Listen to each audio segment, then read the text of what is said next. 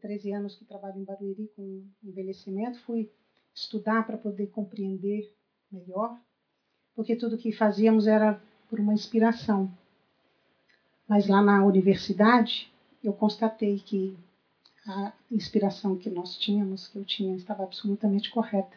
Só fomos constatar que compartilhar o amor dá sempre certo, né? E aprendemos aqui que para exercitar o amor, peça que Deus dá. E Ele tem dado todos os dias. A cada necessidade Ele tem nos honrado. Nós vamos falar sobre o texto de Timóteo 5, de 1 a 8. Não repreendas o homem idoso, antes exorta-o como pai, aos moços como irmãos, às mulheres idosas como a mães, as moças como a irmãs, com toda pureza. Honra as viúvas verdadeiramente viúvas. Mas se alguma viúva tem filhos ou netos, que estes aprendam primeiro a exercer piedade para a própria casa e a recompensar os seus progenitores, pois isto é aceitável diante de Deus. Aquele, porém, que é verdadeiramente, aquela, porém, que é verdadeiramente viúva e não tem amparo, espera em Deus e persevera em súplicas e orações, noite e dia. Entretanto, a que se entrega aos prazeres, mesmo viva, está morta. Prescreve, pois, estas coisas para que sejam irrepreensíveis. Ora, se alguém não tem cuidado dos seus, e especialmente dos da própria casa, tem negado a fé e é pior do que o descrente. Vamos orar. Senhor Deus, nosso Pai, nós entregamos, nos entregamos a Ti e agradecemos pela Tua presença, Senhor. Clamamos que o vosso Espírito nos conduza à Tua vontade. Clamamos assim em nome de Jesus. Nós temos um, uns slides.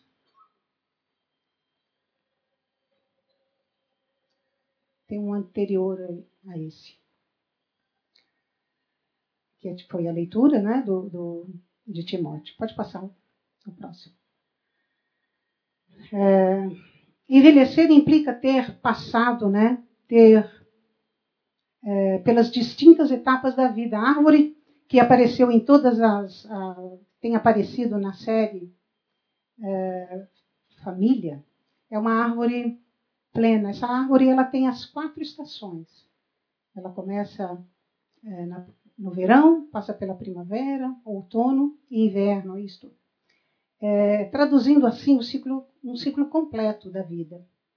Na palavra de Deus tem várias promessas de vida longa né, para aqueles que obedecem e amam ao Senhor. É, vamos falar de pessoas que alcançam a terceira idade, hoje legalmente ela é traduzida a pessoas de 60 anos. Então, envelhecer implica ter passado pelas distintas etapas da vida, pois a vida é um dom de Deus, sendo única, intensa e plena. Pode passar. Mais um clique. No viver acumula-se experiências, anseios, frustrações e realizações. Nesse ciclo de palestras, nós temos aprendido a complexidade que é os relacionamentos familiares, o quanto isso envolve um, o poder de Deus para curar, restaurar. E nós vivemos essas relações diariamente no nosso trabalho. O Grupo Vida atende é, pessoas idosas em Barueri, num formato de abrigados, que é o asilo. Nós administramos o asilo municipal com 40 idosos. Temos na, na nossa sede o projeto Equilíbrio, é prevenção de agravos da saúde, convivência e socialização de idosos. E também o vincular que atende nos domicílios idosos uh, acamados, dependentes, que precisam, cujo cuidador precisa de um apoio, de um respiro. Então, um descanso, né? Atuamos em, em vários momentos e em várias situações, e sempre envolvendo as famílias.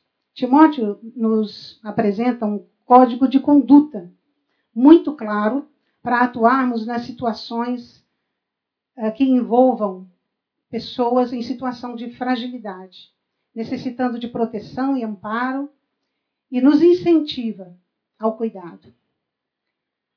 Vivemos esta palavra no nosso trabalho, no nosso dia a dia. Ele nos exorta a cuidar das pessoas idosas e, especialmente, ele tem um, uma parte para as viúvas. Pode ir passando a, a, apresentação. A referência de amor que Timóteo nos traz é a, o amor de Cristo. Ele nos pede que este amor seja exercido primeiramente dentro das nossas casas, né?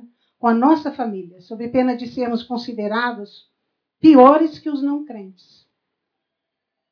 E como exercer esse amor num, num ambiente que muitas vezes com tantas dores e sofrimentos, né? Mas é nessa unidade familiar que nós muitas vezes só nela superamos esses momentos.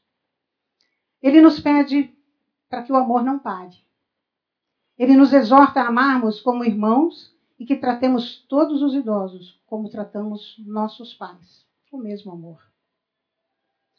As diferenças entre as gerações, quando não percebidas à luz da palavra de Deus, pode acarretar desarmonia familiar. Situações como estas acontecem mais do que imaginamos.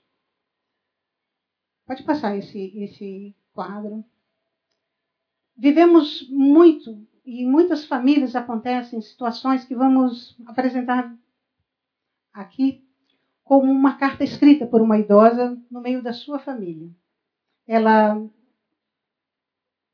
nos traz situações reais que no cotidiano nós podemos constatar.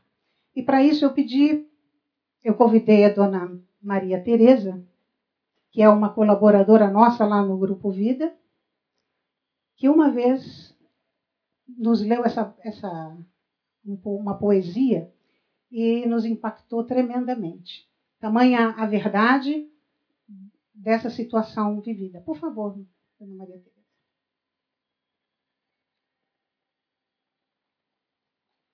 Muito obrigada por ter vindo aqui.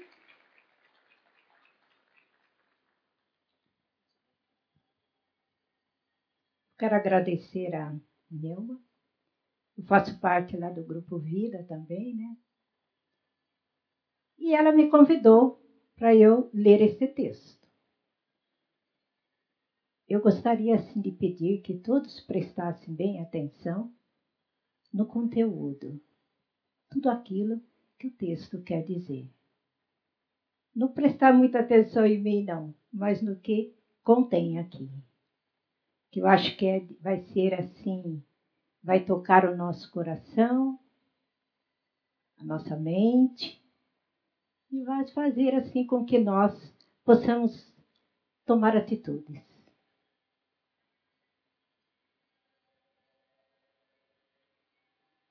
Quando me tornei invisível.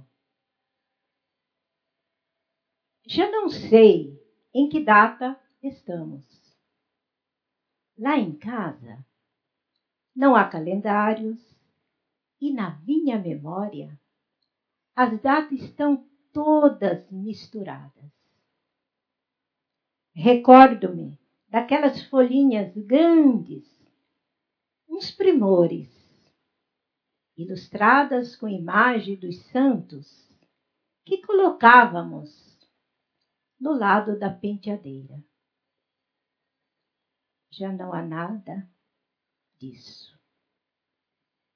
Todas as coisas antigas foram desaparecendo. E sem que ninguém desse conta, eu me fui apagando também. Primeiro, me trocaram de quarto, pois a família cresceu.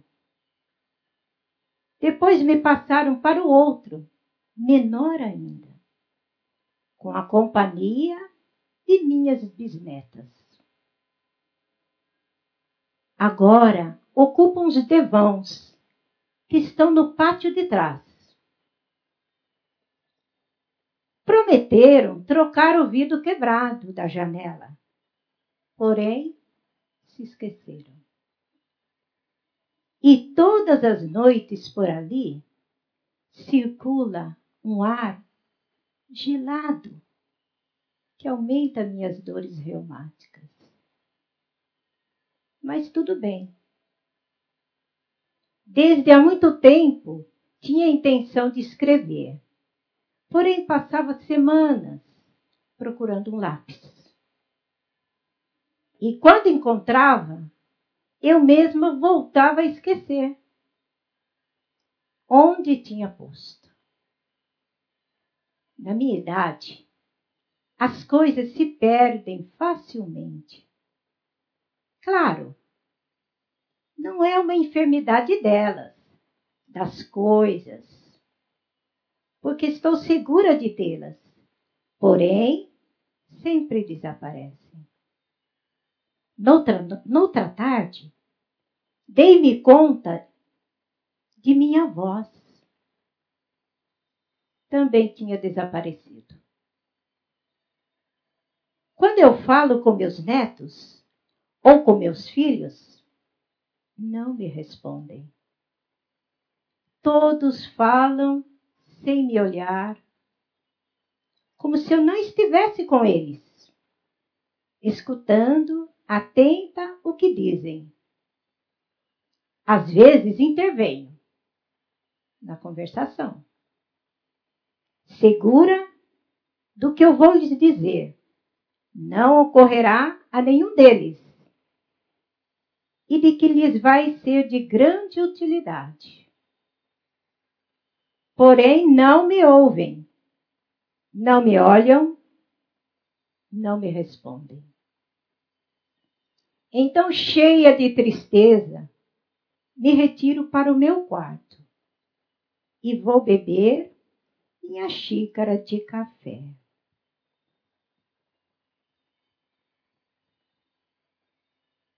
E faço assim de propósito, para que compreendam que estou aborrecida, para que se deem conta que me entristecem e venham buscar-me e me peço perdão. Porém, ninguém vem.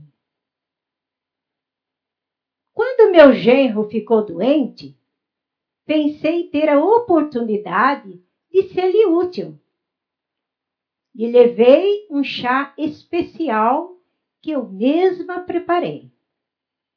Coloquei-o na mesinha e me sentei a esperar que tomasse. Só que ele estava vendo televisão e nem um só movimento me indicou que se dera conta da minha presença. O chá, pouco a pouco, foi esfriando, e junto com ele, meu coração. Então, no outro dia, lhes disse que quando eu morresse, todos iriam se arrepender. Meu neto menor disse: Ainda estás viva, vovó? Eles acharam graça, que não pararam de rir.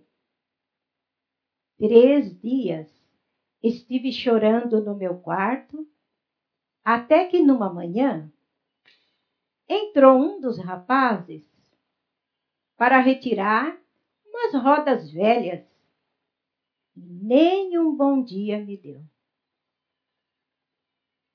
Foi então quando me convenci de que sou invisível.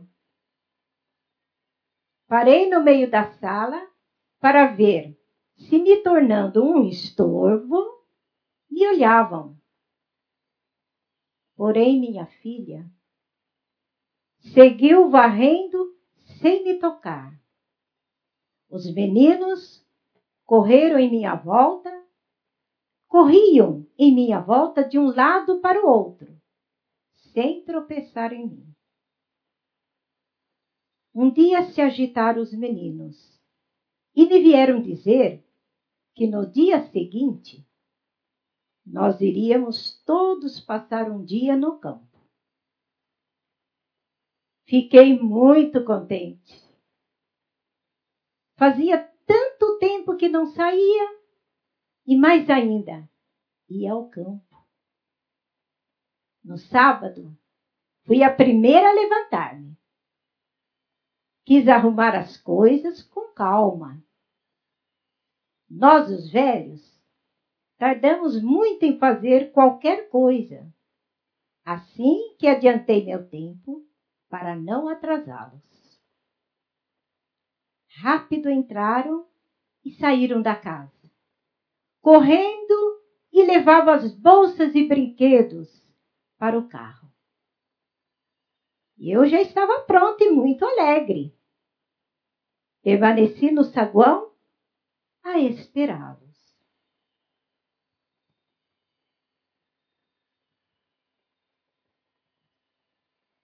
Quando me dei conta,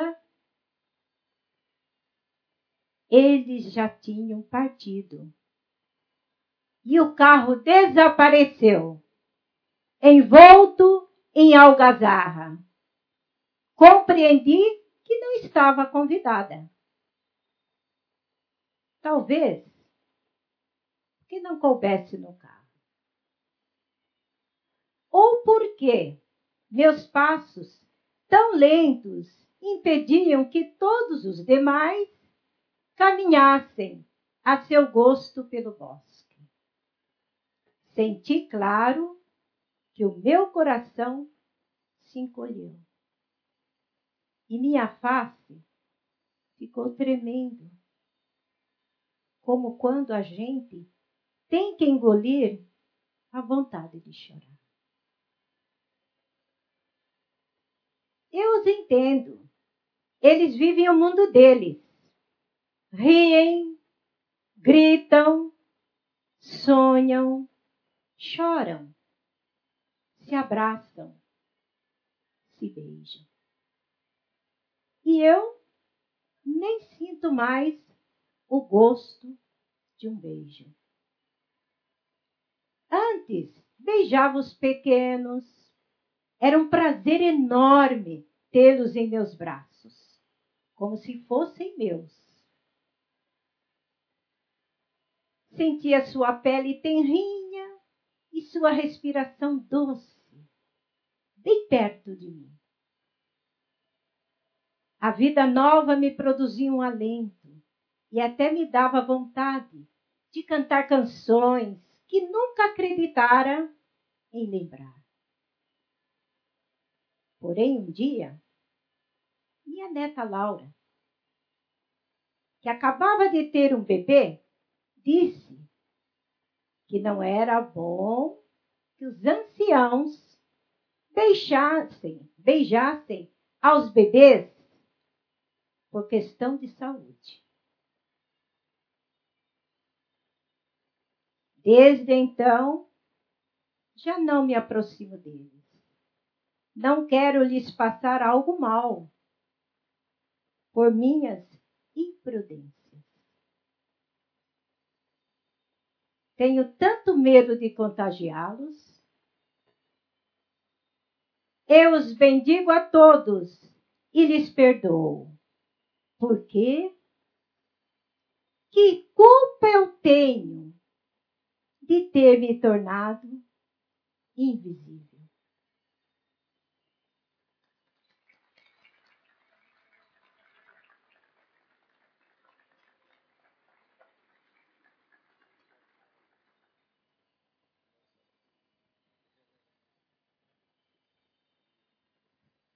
Não são poucos os casos, não são poucas as famílias que vivem situações como esta.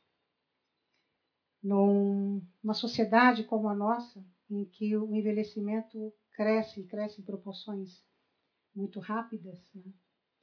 é, e que a sociedade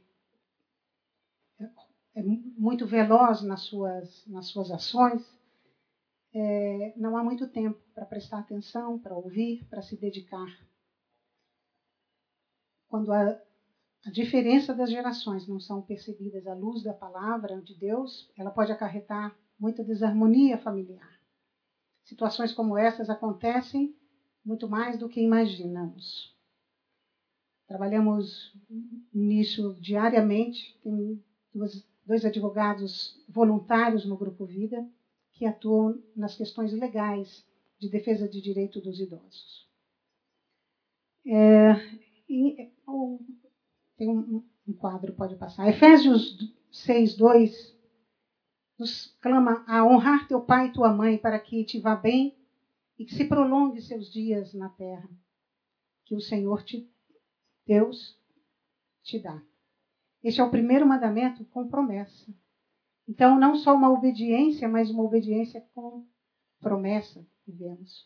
Fiz uma pesquisa com algumas pessoas, um jovem de 24 anos me disse que honrar pai e mãe é não desrespeitar e seguir seus princípios. Uma jovem de 20 anos disse: é ser presente desfrutar da companhia deles, ouvir histórias, passear com eles. Uma jovem de 45 anos diz que mais do que um mandamento, é um sentimento de gratidão e reverência por aqueles que, através deles, chegamos à vida. Uma jovem de 75 anos disse que é um dever que permanece além da vida.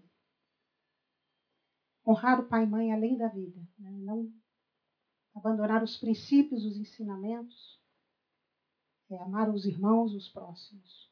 Quais são os desafios de honrar pai e mãe no século 21? Como nos prepararmos para ser corpo de Cristo numa sociedade que envelhece rapidamente? Pode passar mais um, por favor. Eu não copiei aqui os números. no mundo hoje nós temos 600 milhões de idosos.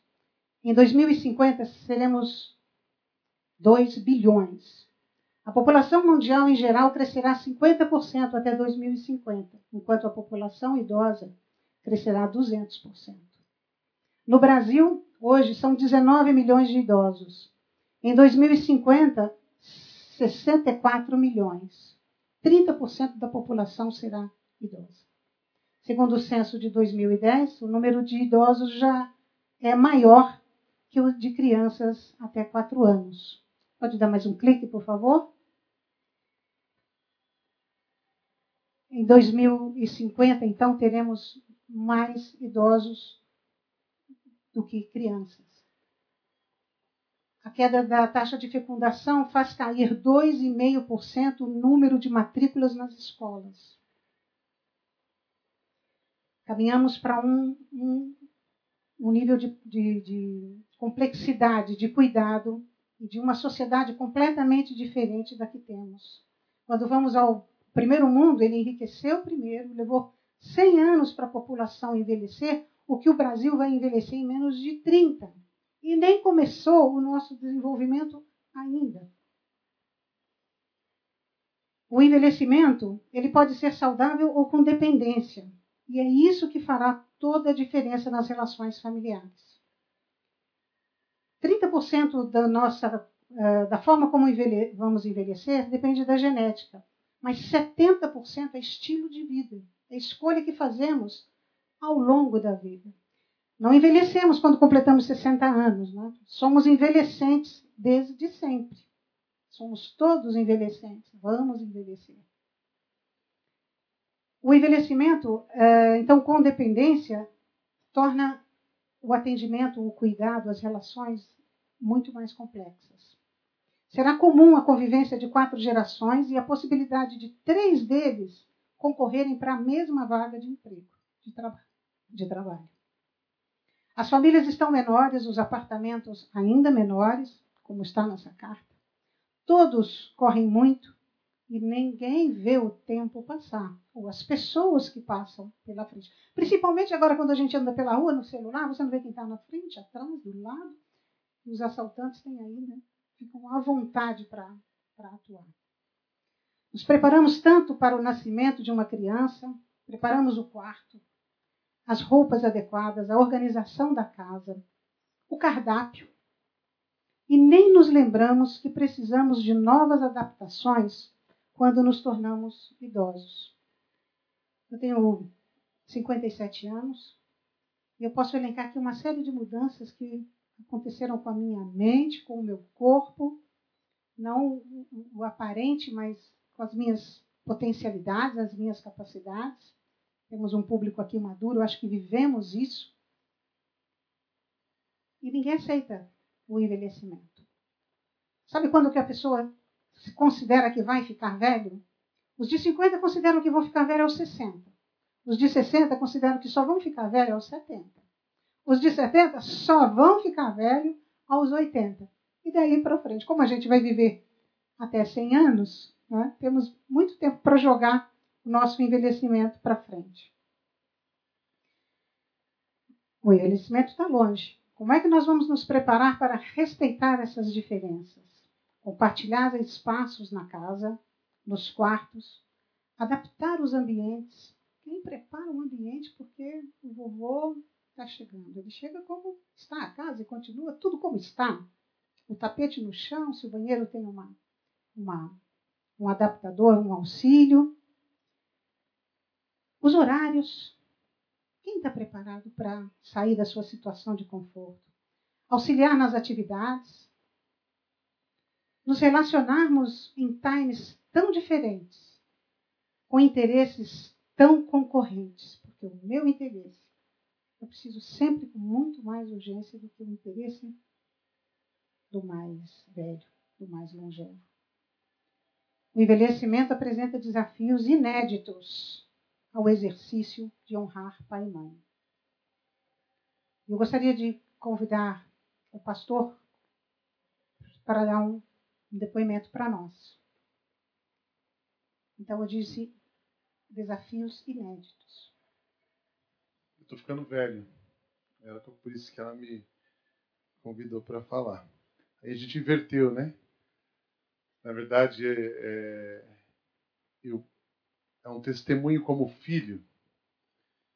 A gente ouve muita história de idoso, muita história de famílias, crises familiares, mas a gente pensa que isso é muito distante da gente, que a gente não vai chegar lá ou que algumas coisas que a gente vê às vezes na televisão nunca vai acontecer conosco. Uh, eu sou, nós somos uma família. Eu tenho 44 anos. Aliás, vou fazer 44 anos no próximo sábado. Não vou fazer festa esse ano. A festa é a vigília, sexta-feira. Venho orar. Vamos comemorar orando. Mas eu sou o quarto filho de uma família de cinco. Minha mãe faleceu há 14 anos atrás e meu pai, uh, como a maioria dos homens, seis meses depois ele se casou. As mulheres ficam sozinhas, os homens casam rápido. Né? Ele se casou, era uma pessoa diferente da nossa família, diferente do nosso estilo. Uh, não tinha muito ele. O processo foi um pouco uh, tumultuado e a chegada dessa pessoa na nossa família fez com que os filhos naturalmente fossem se distanciando um pouco. Afinal de contas, ele está feliz, ele tem a esposa dele, nós somos uh, irmãos e a gente se distanciou primeiro daquele, daquele momento de Natal e Ano Novo de família, porque era a mãe que agregava. Então a gente começa a fazer alguma coisa entre nós, mas assim, uma coisa meio sofrida, porque hum, lá vem o meu pai com a esposa dele. Isso, esse comportamento, esse pensamento, fez com que a gente foi se afastando. Não só dele, mas cada um de nós foi tendo a sua família e a gente se afastou como família. E nos últimos 15 anos, 14, 15 anos, a gente nenhum problema grave, a gente amigo, mas distante. Irmãos, mas se falando por e-mail, por Skype, e a vida levou para cada um para um canto. Uma irmã na África do Sul, outra irmã no Canadá, um irmão em Curitiba, eu em São José, eu aqui em São Paulo e um outro irmão em São José. Esse é um irmão que sempre foi distante da família desde os 15 anos, ele é adicto, uh, dependente químico, então ele se afastou da família. Essa era a nossa situação. Cinco filhos. Nunca nos preocupamos com meu pai, porque meu pai, graças a Deus, eh, na sua vida profissional, ele foi um empresário, ele se desenvolveu é, profissionalmente, financeiramente, então ele tem um bom patrimônio, ele tem renda, ele não precisa da nossa renda, a gente não precisa ajudá-lo financeiramente, cuidar da vida. Então nossa vida estava normal.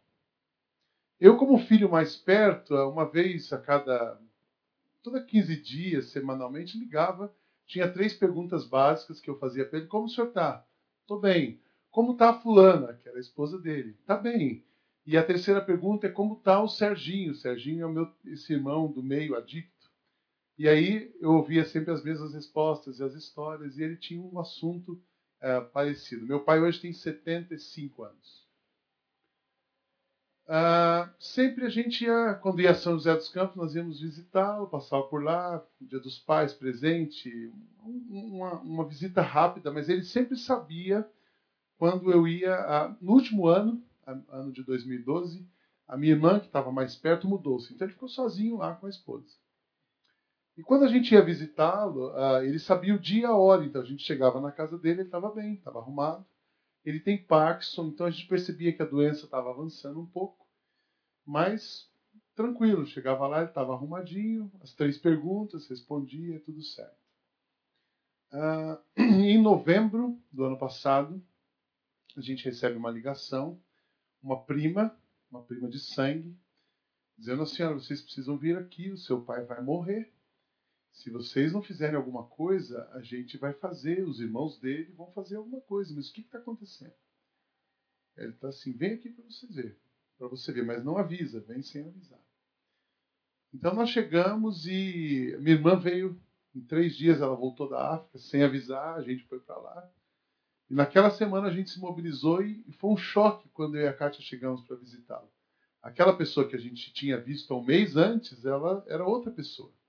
Meu pai estava num quartinho de um apartamento dele grande, e ele era e ele ficou numa cama mal confortável, um quarto onde tinha um monte de coisa.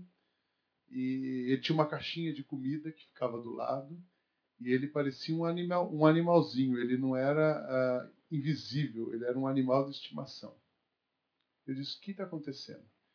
Ele não andava mais. Ele estava falando com dificuldade e extremamente magro, definhado. A gente urgentemente retoma uh, os tratamentos. A minha irmã, essa mais velha, que sempre cuidou dele, então retomamos o tratamento.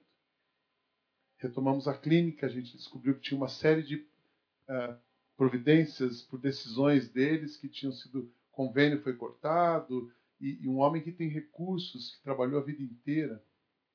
Para vocês terem uma ideia, meu pai tem é, mais de 20 imóveis em São José dos Campos. Então ele tem patrimônio, ele não precisava não ter um convênio. Não precisava ficar nessa situação. Mas ele estava ali, bom, vamos ajudar. Em dois meses ele retoma o tratamento, tinha uma clínica, um geriatra, fisioterapia, fonoaudiologia, tem que fazer tudo, porque é, é, o Parkinson é, é, é, neurológico e o corpo vai parando. A pessoa está ali dentro, mas o corpo não.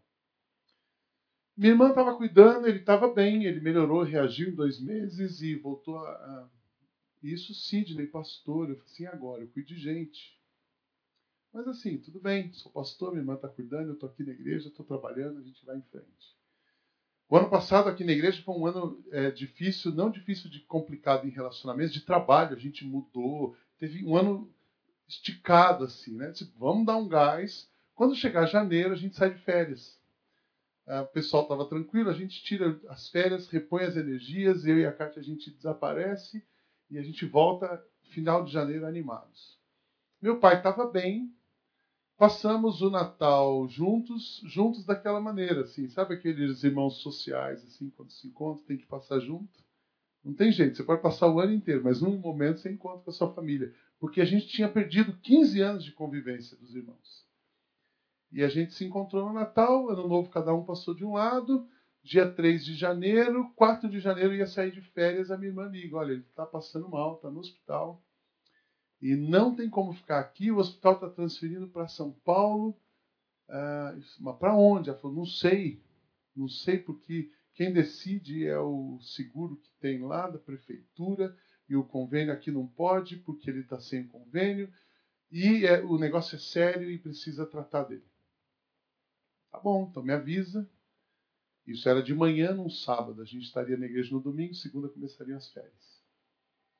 E sábado, três da tarde, eu fiquei sabendo que meu pai estava vindo para o Hospital do Servidor, ali em São Paulo. Eu nunca tinha entrado naquele lugar. Para quem conhece, o Hospital do Servidor é para servidor público. E ele é um, com todo respeito, ele é um SUS melhorado. Então, quando a gente chegou lá e a gente viu o tratamento, a quantidade de doentes, a quantidade de idosos. Pessoas ali, assim, uma condição terrível, terrível. E meu pai veio, ele teve um problema, ele, tinha uma, ele tem uma hérnia, é, de, aqui, uma hérnia no diafragma, e o estômago dele sempre foi no tórax, e o estômago virou, ele teve, ele teve um volvo gástrico. Então não passava mais alimentação, e, e o que vai acontecer agora? Mas até a gente descobrir isso estava acontecendo, trouxe ali, a gente não podia tirar. Foi uma noite assim de terror para a gente. Porque imagina, era dia 3 de janeiro, 4 de janeiro, feriado de ano novo, ninguém tinha voltado a trabalhar. E no hospital ninguém ajuda ninguém, então assim, precisa fazer o exame. Eu fiquei umas 8 horas, leva para um lugar, leva para o outro, empurrando. A radiografia, mas ele tem que ficar em pé. Não, mas ele não fica em pé, não, mas eu também não vou segurar, o enfermeiro dizia. Então eu tiro meu pai da maca, seguro. Foi aquela coisa assim, eu nunca tinha feito isso. Eu disse, meu Deus do céu, o que, que eu estou fazendo aqui? Como que eu saio dessa agora? Como que a gente vem parar nessa situação? E as férias? E a igreja? E a minha família? E os meus irmãos? Ah, resumindo um pouco a história, aquele sábado a gente ficou até uma hora da manhã no hospital, sem saber o que tinha. Meu pai, o único lugar que tinha era um corredor de hospital. E ele ficou por ali, não podíamos ficar, voltamos. No dia seguinte eu fiquei aqui, a Kátia foi para lá com a minha irmã. Eu sei que essa história de hospital vai e vem, ali é um hospital referência, porque tem alguns professores, mas a maioria dos médicos são residentes, então eles estão testando coisas em paciente. Meu pai entrou com um problema de volvo gástrico, na semana seguinte o volvo, o estômago tinha desvirado, estava resolvido. Então nós vamos, eles decidiram que iam operar, porque era um caso interessante, era um caso raro, e aí eles iam operar, mas ele tinha que estar melhor, porque ele tem Parkinson, ele é diabético, ele tem um monte de complicações. Tinha uma ferida na perna, porque um machucado numa academia que ele machucou, aquilo virou uma perna que pensava até uma ferida que pensava em amputar a perna dele. Essa era a situação do velhinho detonado. Do outro lado, os meus irmãos, que há 15 anos a gente não se convivia tão de perto, eles viravam para mim e diziam o seguinte: olha, você cuida, porque afinal de contas você é pastor. Pastor não precisa. Se você chegar para a igreja e disser que você não vai trabalhar 20 dias, está tudo certo. Eles como é que é? Não, e a sua função já é cuidar de gente. Então, eles disse, eu disse, para tudo, vamos conversar, porque a minha função é cuidar de gente, mas eu não vou cuidar do meu pai porque eu sou pastor. Eu vou cuidar do meu pai porque é meu pai. A igreja está cheia de gente doente. A Jane tinha passado por uma cirurgia e eu não fico no hospital com a minha ovelha a vida inteira. A família dela cuida dela. Então eu vou cuidar do meu pai porque ele é meu pai. Ponto. Agora, não, você tem que fazer assim. Eu também aboli da minha vida. Eu tenho que. Nós vamos ter que conversar. Então aqueles irmãos que há 15 anos não se relacionavam intensamente, de repente eles, a gente precisa sentar, conversar, alinhar o pensamento e começar a trabalhar. E a gente foi trabalhar com meu pai. Nessa história, a mulher se afasta, depois ela deixa e vai embora, graças a Deus. E meu pai fica sozinho. E uma das coisas que ela trabalhava com ele é assim: seus filhos não te amam, então você tem que fazer o que eu quero, porque eles te abandonaram. Né? E a gente disse: pode se afastar, nós vamos cuidar dele. Ele é pai e tem que ser cuidado. Ah, mas independente de quem foi o meu pai, do que ele fez, de como vivemos. E a família se reúne, é, é a união pelo vértice, é o idoso que reuniu os filhos. E a primeira decisão que a gente teve que tomar, assim, a decisão é nosso pai, nós vamos cuidar dele. Ponto. Segundo, ah, nós temos que ter decisões firmes. Porque o idoso, ele está entregue ali. Se, dependendo do que você fizer, você mata a pessoa, você frustra, você faz murchar o coração, você faz, você faz tudo, você acaba com a pessoa. A pessoa está ali, o físico não está mais. Então, tivemos que tomar decisões firmes, considerando as opiniões dele, mas também resgatando a história. Então, a gente viveu um momento tão intenso. Imagina você resgatar 40 anos de história. Filmes que passaram na nossa cabeça momentos sentados ali no hospital, ouvindo, conversando, elaborando, perdoando. O meu irmão mais novo tinha um problema muito sério com meu pai. E meu irmão, meu pai, assim, chegou um momento que a gente achou que ele ia morrer naqueles dias. E eu estava sozinho aqui. Eu falei, gente, eu preciso de ajuda de vocês. A Kátia está me ajudando, a minha irmã estava aqui, mas tinha que voltar. E o meu irmão disse: Não, eu vou ajudar. Eu vou de Curitiba, você fica de domingo à noite até terça, eu chego terça, fico até sexta e a gente vai se revezando. E o meu irmão disse: Eu vou aí cuidar do meu pai, é como se eu estivesse liberando perdão para ele. Eu estou perdoando meu pai, cuidando dele. Então você imagina o drama interno dos filhos. A gente passou uma situação uh, indescritível. Mas a primeira decisão foi assim: é nosso pai, a gente vai amar e vai cuidar. A segunda decisão, nós vamos tomar as decisões firmes. Eu sou um cara de processo, sou uma pessoa de processo. Eu disse, pessoal, ponto número um, a gente precisa tirar ele desse hospital. Porque se ele não sair daqui, vamos tirar ele vivo daqui, depois a gente resolve. Ponto número dois, a gente vai adaptar ele na cidade. Ele é de outra cidade. Depois que ele se adaptar na cidade, a gente vê o que acontece. Ponto número três, nós vamos tomar um pé da situação para administrar as coisas dele. A gente não sabe quanto ele recebe, quanto ele paga, por que, que ele ficou nessa situação. Ponto número quatro, a gente vai resolver a situação com essa mulher. Ela não é nada nossa, ela é a mulher que ele escolheu. A gente não pode mandar ele embora, porque ela é mulher dele. Mas a gente também não pode deixar ele perto dela, porque ela está matando ele. Então, ele é o quarto ponto. E o quinto ponto, que quando surge uma, um cenário de enfermidade, os fantasmas aparecem. Esse meu irmão que viveu 20 anos longe, ele volta. O que, é que tem para mim aí? Se ele morrer, qual a minha parte? Não, não morreu, ele está vivo, ninguém vai falar nisso agora. Então, é o ponto 5. Então, a, a, tratando dessas questões familiares, tivemos que resgatar a nossa história, tivemos que limpar a nossa história, uh, tivemos que sofrer as dores que só a gente podia passar. Eu não podia vocês me viram no Facebook? Ah, estou orando, orando. Muitas pessoas pensaram assim: estou orando pela saúde do pastor, do pai do pastor. E seu pai está melhor? Meu pai já estava. A saúde era um detalhe, porque a gente estava quebrado. Sabe o que é quebrado? Quebrado porque a gente não estava preparado para lidar com a situação de um idoso dependente e que precisava de cuidado. Mas o melhor de tudo, para encerrar, foi a obra que Deus fez. Eu falo o seguinte: Deus não curou meu pai, Deus curou a minha família. Os irmãos precisaram obedecer o que a Bíblia dizia. A Bíblia diz: honra pai e mãe, e a família precisa se respeitar e se honrar. Então, todos os irmãos são crentes. Esse, esse, esse que é mais doidinho, ele, é, ele recebeu a palavra de Deus. Doidinho é um elogio, é assim, é uma atenuação. Mas foi tão interessante que até ele, eu disse, pensando sistemicamente, ele faz parte do sistema, ele é da nossa família, a gente não pode ignorá-lo. Então a gente resgatou, primeiro os mais, a mais velha, eu e a minha irmã do Canadá, nós ficamos cinco horas no dia no Skype conversando. A minha a Kátia assim, Cid, você é maluco, você está brigando com a sua irmã. Eu falei, não, estou botando pingo no i, a gente vai se entender. Foi até de madrugada. Essa minha irmã de, da África, a gente ficou vários cafés e almoços. Com... Elas não conheciam as minhas filhas, para você ter uma ideia. Não conheciam como vocês conhecem. Conhecia sim, do Natal, do Ano Novo e da foto. Minha irmã. Família. O, o meu irmão de Curitiba veio passamos algumas manhãs conversando, limpando a história, né?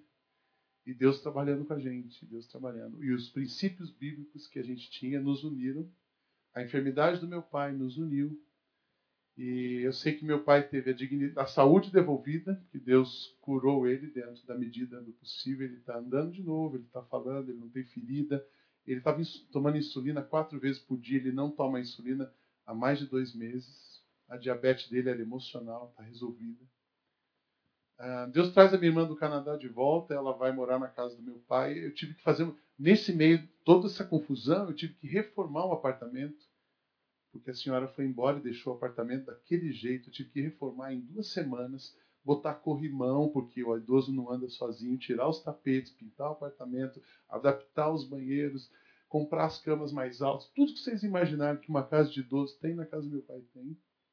Comprar copo, prato, talher, geladeira, fogão, exaustor, roupa de cama, toalha, pintar, limpar, perfume. Eu sou do homem do cheiro. E a gente teve que fazer tudo isso, mas Deus resgatou a dignidade do meu pai, Deus resgatou a comunhão dos irmãos. A gente está comendo maionese, igual contei para vocês domingo passado, comendo maionese, fazendo farra. Os irmãos outra vez, a gente se respeita, a gente se visita. Os primos ajudaram bastante nisso, os sobrinhos. Esse meu irmão, eu tive um encontro com ele depois de nove anos. Eu disse: eu tenho que chamar o cara para conversar e a gente tem que inserir ele nesse contexto. E foi assim: marquei um encontro com ele. Ele, ele bebe muito, ele é um alcoólatra já. É, não sei se incurável, mas assim, está no fim da vida. Quando ele ficou sabendo que meu pai estava doente, eles têm uma relação de dependência e codependência muito forte quando ele soube que o meu pai estava doente, ele falou assim: Eu quero morrer primeiro que ele. Então ele tomou todas e entrou numa coma alcoólica e foi para o hospital. E a minha irmã, ele estava no hospital com coma alcoólica. Eu falei: Deixa ele lá, que se ele morrer é um problema menos, eu vou resolver o velhinho primeiro. O número um é o velhinho. Depois eu chego nele, ele é o ponto cinco. E Deus preservou. E eu fui, essa decisão foi firme. Porque ou eu cuido do pai, que era o número um, eu vou cuidar do irmão, que na minha prioridade era o número cinco. E Deus quis que ele ficasse lá, ele se recuperou, o pai sarou. E ele hoje, até almoçar na casa do meu pai, ele vai e não dá trabalho para meu pai mais. Ele fala, eles me chamam de Ney na família. Ele fala, Ney, fica tranquilo que eu não vou trazer problema para o pai. Eu falei, beleza, nem para o pai, nem para mim.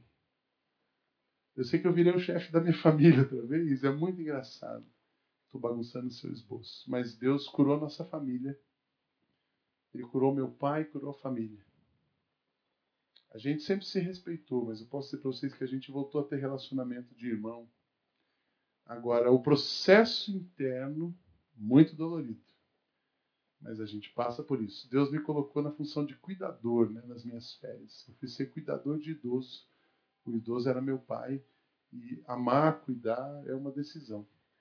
E eu sei que muitos aqui passaram e passam por isso. Eu já ouvi algumas histórias. Mas a gente precisa se preparar.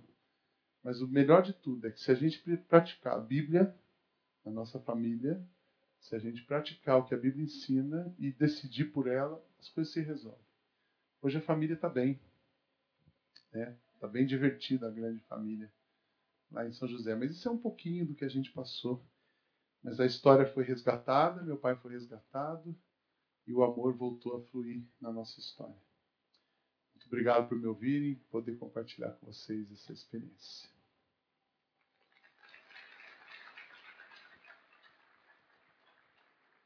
Celebrando a recuperação, né? O envelhecimento apresenta desafios inéditos ao exercício de honrar pai e mãe. No entanto, a Bíblia tem um código de conduta com sabedoria para qualquer geração, para qualquer século. Século 21 é o século do envelhecimento. Jesus foi o maior cuidador. Tratou todos os feridos na esfera pessoal. Por que não trataria dos nossos sofrimentos, dos seus sofrimentos? Ele tornou-se amigo do pecador. Por que não derramaria em nós o perdão que nos faz perdoar? Ele foi irmão do pobre porque não tiraria de nós o temor da aproximação. Ele tocou quando outros se afastaram. Ele teve compaixão pelo doente. Por que não nos capacitaria para cuidar? Ele teve misericórdia para com, para com o rebelde e amou os não amáveis. Às vezes em relação com algumas famílias, elas preferem ir para a cadeia, varrer a rua. Mas eu não quero ver esse cara nunca mais. Eles rejeitam essa possibilidade de reconciliação. Tão complexa, tão profundas marcas. Quanta necessidade de, de recuperação. Mas aprendemos aqui que toda a vida cristã que vamos viver já está dentro de nós. Porque não amaríamos uns aos outros como ele nos amou. O amor, a alegria, a paz, a longanimidade, a benignidade, a bondade, a fidelidade, a mansidão, o domínio próprio, nos conduzirão ao êxito no cumprimento desse código de conduta Não fuja quando a responsabilidade de ser cuidador aparecer na sua casa, na casa do seu vizinho. Use os frutos do Espírito. Amém.